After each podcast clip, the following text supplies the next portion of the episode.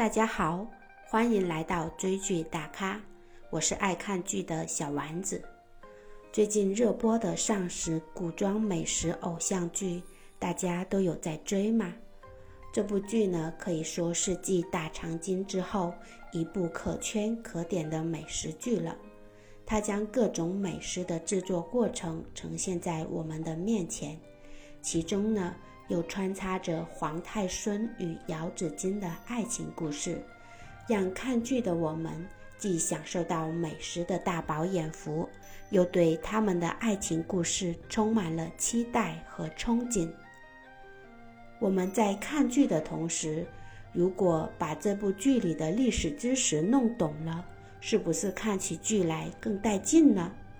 接下来。我会跟大家聊一聊这部剧里的一些历史知识。今天我们就先来了解这部剧的历史背景，以及古代上士官职的一些知识。这部电视剧名为《上食》，那么上食是什么意思呢？其实上食是一个官职，最早由秦朝设置，主要呢是负责掌管帝王的膳食。之后历代都有这个官职，只是朝代的不同，它的隶属以及名称有了一些变化。到明朝时，上食局是由女官掌管的一个宫廷饮食管理机构，负责掌控膳肴品质数，甚至呢负责为皇帝和大臣备膳。上食官除掌膳之外，还管常食，就是凡进贡给皇帝的一个饮食。均由上食局先品尝是否安全，然后进膳，并服侍在侧。上食统领上食局内的大小事务，在其下还设有司膳、司运、司药、司息和司医等细分机构。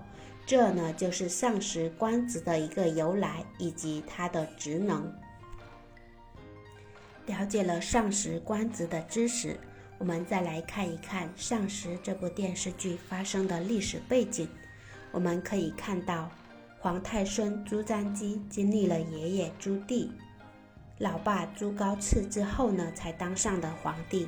所以历史背景主要就是明朝明成祖朱棣到明宣宗朱瞻基这段时间。朱瞻基呢是明朝的第五位皇帝。我们先来聊一聊朱瞻基的爷爷明成祖朱棣。朱棣呢是朱元璋的第四个儿子，通过呢发动靖难之役，起兵攻打建文帝朱允文之后当上的皇帝。朱棣登基之后呢，为了加强对北方的一个控制，迁都到了北京。他统治期间呢，可以说是经济繁荣，国力强盛。史称永乐盛世。朱棣死后呢，传位给了朱瞻基的爸爸朱高炽。朱高炽登基不到一年就病逝了，所以朱高炽的主要功绩还是在当太子期间。朱棣数次北伐，朱高炽都是以太子的身份监国，把朝中的大小事事务都处理得很好。登基后呢，也是勤政爱民。注重发展生产，与民休息，赦免了建文帝朱允文的许多旧臣，平反了很多冤狱。朱高炽死后，朱瞻基登基，成为明朝的第五位皇帝明宣宗。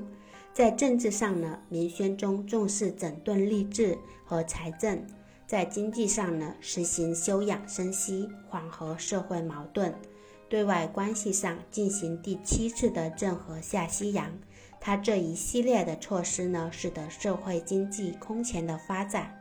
他统治的时期呢，和他父亲统治的时期合称仁宣之治。同时呢，朱瞻基在书画方面也极有造诣，汉墨图书极为精致。在电视剧里，我们也可以看到。朱瞻基呢，为姚子衿画了非常多的一个画像，也非常的一个精美。可以说呢，朱瞻基是一个治国有方、才华横溢的皇帝。总的来说，《上食》这部剧呢，以美食为线索，串起了皇太孙朱瞻基与姚子衿、与安之间的爱情故事，同时呢，又展现了明成祖、明仁宗、明宣宗三位皇帝的历史功绩和家庭生活。